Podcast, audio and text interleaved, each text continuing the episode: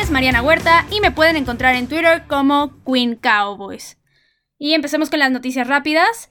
La primera de ellas es que el equipo contrató al linebacker Rashad Smith, al offensive tackle Alex Light, al safety Stephen Parker y al cornerback Rashad Robinson a su equipo de prácticas para cubrir las lesiones que se presentaron sobre todo con los linebackers y con Cam Irving en el lado de la línea ofensiva. También el head coach Mike McCarthy anunció que en el ATT Stadium se permitirán por el momento 25% de los aficionados en el partido de esta semana, que es el primer partido de la temporada en el estadio. También el offensive tackle Cam Irving va a estar fuera de 4 a 6 semanas por una lesión de rodilla. El linebacker Sean Lee va a estar fuera 6 semanas debido a una cirugía por una hernia. Ahora una buena noticia es que el cornerback Jordan Lewis, quien no jugó en el primer partido por una lesión en el tobillo, estuvo desde el miércoles entrenando y, parece ser que podrá jugar el domingo y con esto estaría completo todo el squad de cornerbacks de los Vaqueros de Dallas. Y por último, en la práctica del jueves, el left tackle Tyron Smith no estuvo presente por una lesión en el cuello, al igual que el defensive end Aldon Smith, pero él fue por una falta justificada por una molestia que trae en un diente. Y también Amari Cooper tuvo un entrenamiento limitado por una lesión en el pie, pero hasta el momento se cree que va a poder jugar sin problemas el partido del domingo. Y esas fueron todas las noticias rápidas, así que vamos a empezar con el tema de hoy. Y con el inicio de la temporada no podemos hablar de otra cosa más que de los partidos que ya pasaron o los que están por venir, así que empecemos de una vez con el análisis del partido de la semana 2. Después de la derrota que sufrieron los Cowboys en la semana 1, absolutamente todos los seguidores vaqueros quedaron con un mal sabor de boca, diciendo que llegara lo antes posible la semana 2 para volver a ver al equipo luchar por conseguir su primera victoria del año. El día de hoy, como ya les dije, vamos a hablar de todo lo que rodea el juego de la segunda semana para ver si los Cowboys van a poder conseguir su primer triunfo de la temporada y llegar a la semana 3 con un récord de una victoria y una derrota, o si el inicio va a ser muy complicado en esta temporada y van a pasar a la tercera semana con dos derrotas consecutivas. Primero los voy a decir la información general del partido. El partido es contra los Atlanta Falcons en el ATT Stadium a las 12 del día. Por primera vez en la temporada los Cowboys van a jugar en casa y a diferencia de la mayoría de los partidos, este sí va a tener aficionados, con el estadio a un 25% de capacidad. Este es un partido muy importante para ambos equipos ya que los dos perdieron en la semana 1 y la lucha por no acabar con un récord de 0-2 va a estar muy dura y muy cerrada. Los vaqueros necesitan demostrar en este partido que sí son capaces de ganar con un equipo renovado en todas las áreas y por ser el primer partido en casa, obviamente se espera que tengan una motivación más grande. Y también están llegando como los favoritos por lo mismo de ser locales, aunque no haya tantos aficionados. Y ahora vamos a hablar un poquito de cómo ha sido la historia contra los Falcons. Los Cowboys lideran la serie con un récord de 17 victorias y 11 derrotas. Y a pesar de que los últimos 5 partidos Atlanta ha ganado 3 veces, los Vaqueros ganaron el último con un marcador de 22-19 en 2018. La serie está claramente a favor de los vaqueros y consiguiendo una victoria en la semana se alejarían con una diferencia de 7 partidos, por lo cual para los Falcons sería muy difícil de alcanzar, al menos no en un corto tiempo, y se espera que los vaqueros obviamente muestren que tienen un dominio sobre ellos y que pueden ganarles este partido. Vamos a pasar a hablar ahora de los rivales. En 2016 los Falcons tuvieron un año demasiado bueno y llegaron al Super Bowl. Y hasta antes de la segunda mitad todo el mundo pensaba que iban a ganar, realmente tenían un marcador muy a su favor y se veía que eran imparables. Sin embargo, se toparon con una remontada de los Patriotas, quienes les arrancaron la victoria de ese Super Bowl soñado. Luego en 2017 pudieron mantener un buen nivel pasando a playoffs como comodines con un récord de 10 victorias y 6 derrotas. Sin embargo, los últimos dos años no han sido los mejores para ellos. La temporada anterior dejó bastante que desear y a pesar de que quedaron en segundo lugar de su división detrás de Nueva Orleans, su récord fue perdedor de 7 victorias contra 9 derrotas, con lo que se cumplía el segundo año seguido con ese récord, lo cual es bastante mediocre para la perspectiva de cualquiera y hablando del equipo que sea. La temporada anterior, en lugar de destacar, realmente tuvieron algunos puntos muy negativos. Su ofensiva se ranqueó como la 15, lo cual no es malo, estaban arriba de la mitad de los otros equipos, pero la defensiva fue la número 20 y los equipos especiales los números 27, con lo que confirmamos que la temporada anterior no fue la mejor para ellos. Ahora, la semana 1 de esta temporada no fue nada buena para ellos tampoco, ya que se enfrentaron a uno de los mejores equipos actualmente en la liga, que son los Seattle Seahawks, y sufrieron una derrota por un marcador de 38 contra 25. En este primer partido se toparon completamente con pared y no pudieron acercarse a la victoria en ningún momento. La defensiva batalló muchísimo contra Russell Wilson, quien tuvo cuatro touchdowns por aire con tres jugadores distintos y que tuvo un partido casi perfecto con 31 pases completos de 35 intentos. En pocas palabras, no pudieron con la defensiva aérea de los Seahawks. y aunque a su ofensiva no le fue tan mal en este partido, porque sí pudieron anotar 25 puntos, tuvieron errores y solo pudieron convertir la mitad de las terceras oportunidades. Aparte de que en dos ocasiones no pudieron convertir las cuartas oportunidades. Y después de esta derrota, los Falcons cayeron en el Power Ranking de la NFL hasta el lugar 24, lo cual representó una caída de 6 posiciones, que si la analizamos con la de los Vaqueros, ellos también cayeron bastante, pero los Vaqueros todavía se encuentran en un lugar bastante privilegiado.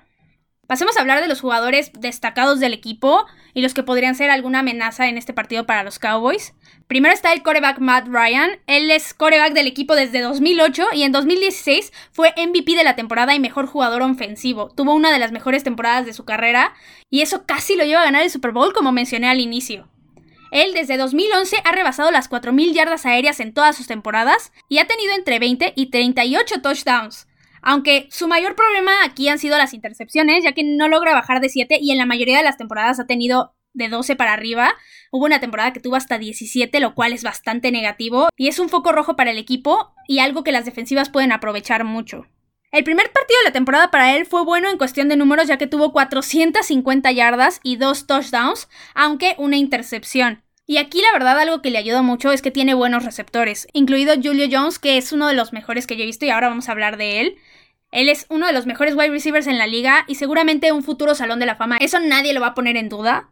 Cada vez que va un pase hacia él, lo más seguro es que sea completo y si le deja tantito espacio, ya se te fue y seguramente ya te sacó muchísimas yardas e incluso hasta una anotación. Él lleva desde 2011 en la NFL y ha tenido 7 de esas 9 temporadas con más de 1000 yardas. Hablando un poco de su actuación en este primer partido, él tuvo 9 recepciones para 157 yardas, lo cual fue muy bueno. Y definitivamente es una completa amenaza para los Cowboys. Aunque los Cowboys tuvieran a los mejores cornerbacks de la liga, seguiría siendo una completa amenaza. Es muy difícil cubrirlo, tiene manos muy seguras y también es muy eficiente para conseguir yardas después de las recepciones. Y ya veremos si los cornerbacks de los vaqueros van a estar al nivel de cubrir a un receptor de este calibre. Luego, hablando de los running backs del equipo, ellos tienen a Todd Gurley. Él es un corredor que acaba de llegar a los Falcons después de ser el running back estrella de los Rams en las temporadas anteriores. Él en 2017 y 2018 tuvo muy buenas temporadas, rebasando las mil yardas y con más de 12 touchdowns. Pero en 2019 tuvo una disminución de nivel por estar luchando con lesiones y realmente no pudo mostrar lo que había mostrado los dos años anteriores. Él en este primer partido, aunque obtuvo un touchdown, no tuvo demasiadas yardas, apenas rebasó las 50.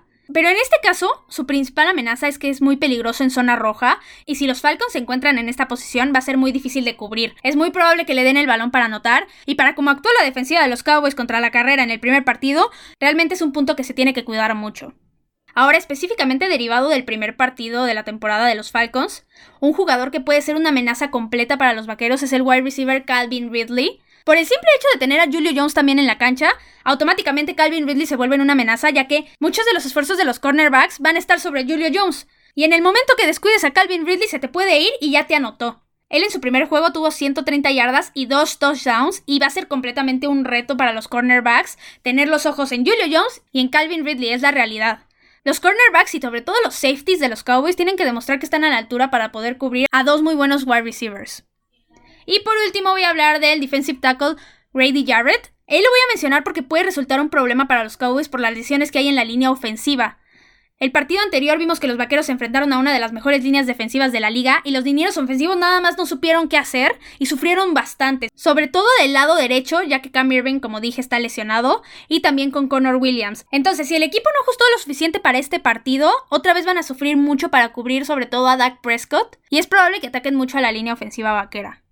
Ya dejando de lado a los jugadores, voy a hablar ahora del entrenador. Él es Dan Quinn. Él ha sido head coach del equipo desde 2015 y en su segundo año logró llevar a los Falcons al Super Bowl. Pero aunque esto suene bastante impresionante, en sus cinco temporadas que ha estado como head coach del equipo, solo ha tenido dos temporadas ganadoras.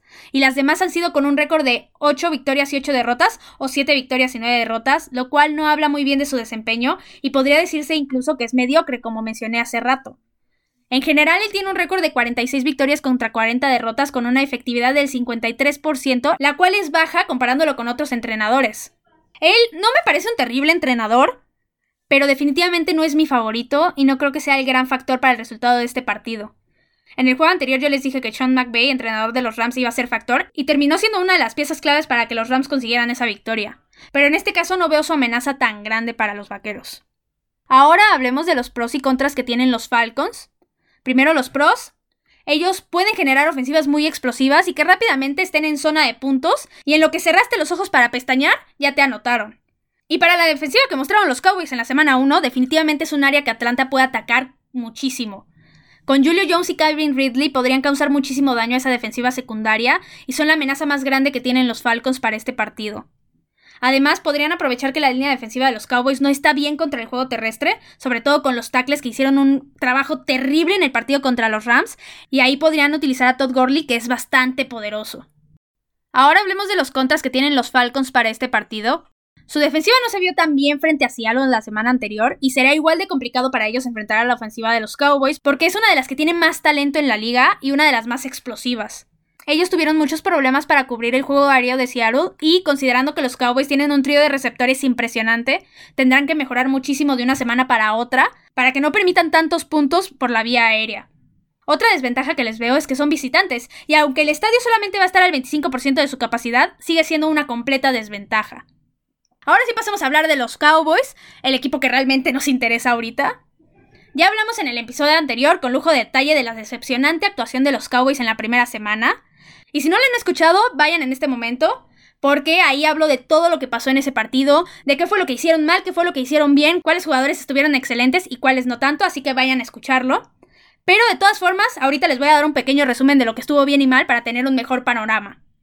Los vaqueros obtuvieron la primera derrota de la temporada tras tener una actuación defensiva bastante mediocre, sin poder detener la carrera, sobre todo con una línea defensiva donde los frontales no hicieron absolutamente nada en toda la noche también con unos defensivos profundos que se perdieron en muchas jugadas y donde los safeties hicieron un muy mal trabajo. Y también con una presión al coreback muy escasa.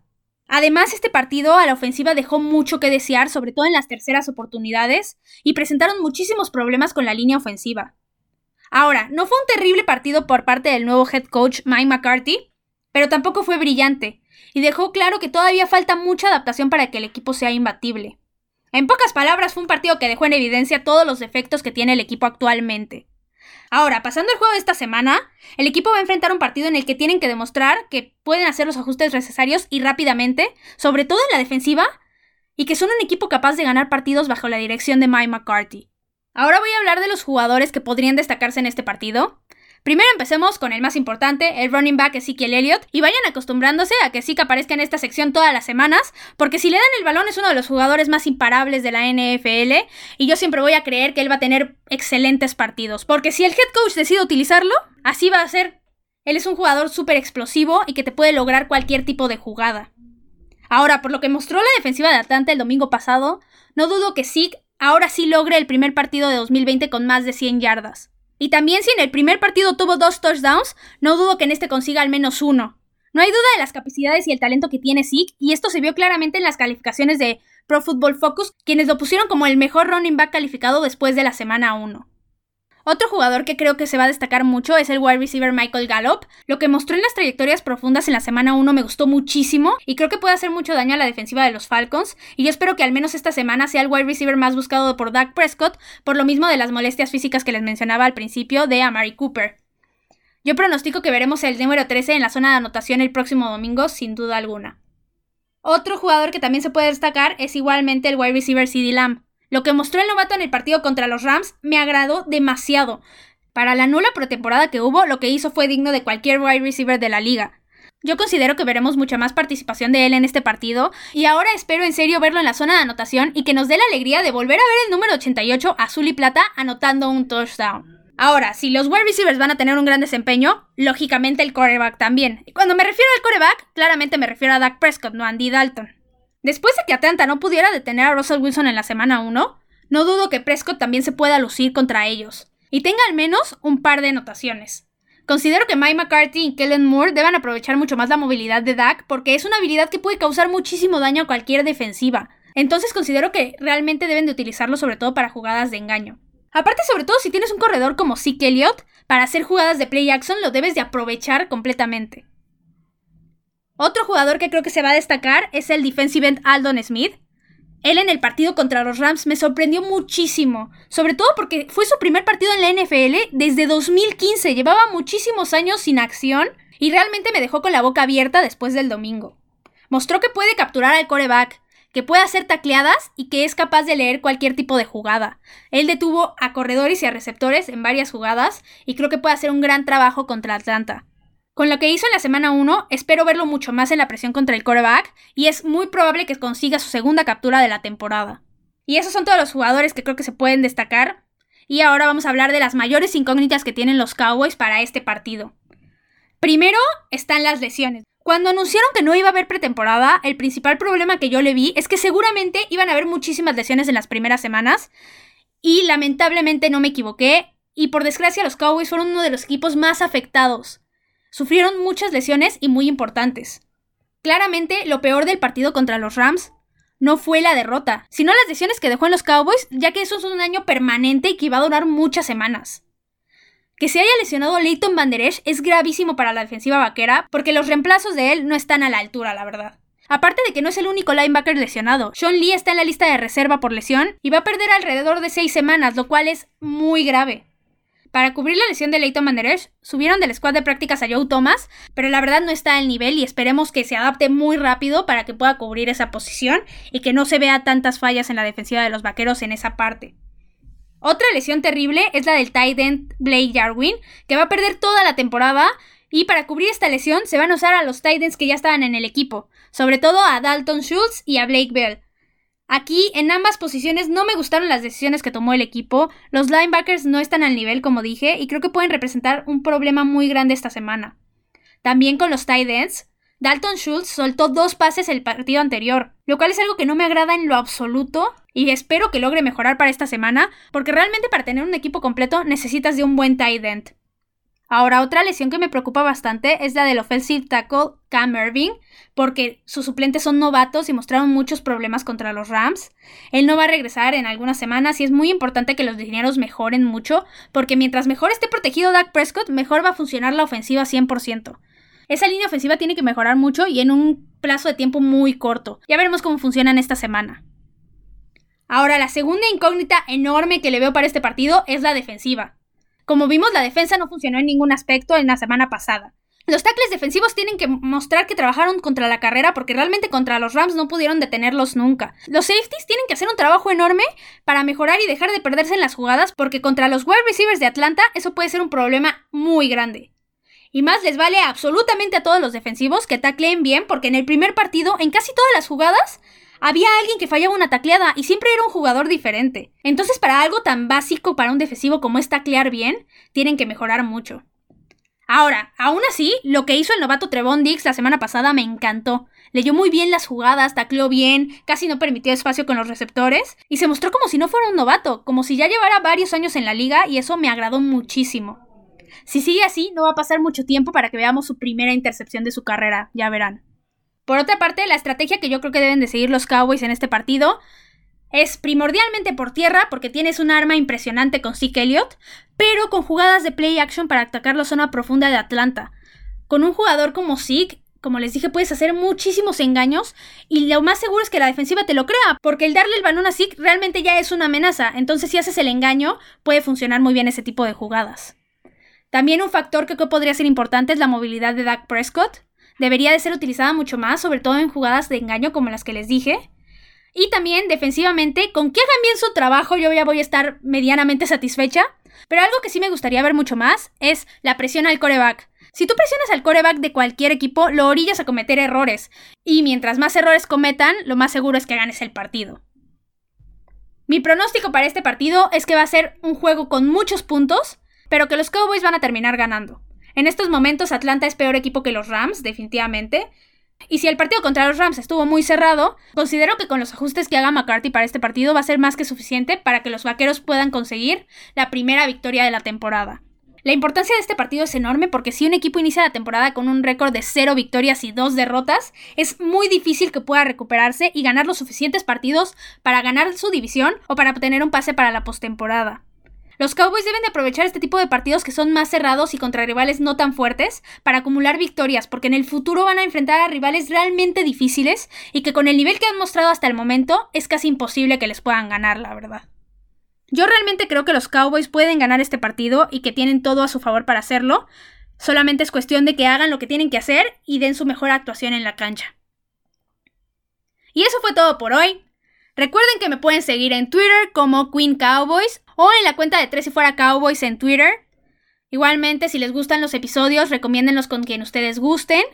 Y esperen mucho más contenido porque los Cowboys no terminan y nosotros tampoco. Tres y Fuera Cowboys. Hola, soy Rudy Jacinto, creador de Tres y Fuera. Si te gustó el programa de hoy, suscríbete a este y otros podcasts de la familia Tres y Fuera. Tres y fuera NFL, Tres y fuera fútbol, Tres y fuera de tu equipo favorito y claro, el canal de Tres y fuera YouTube con videos todos los días. Porque si tu equipo existe, Tres y fuera lo cubre.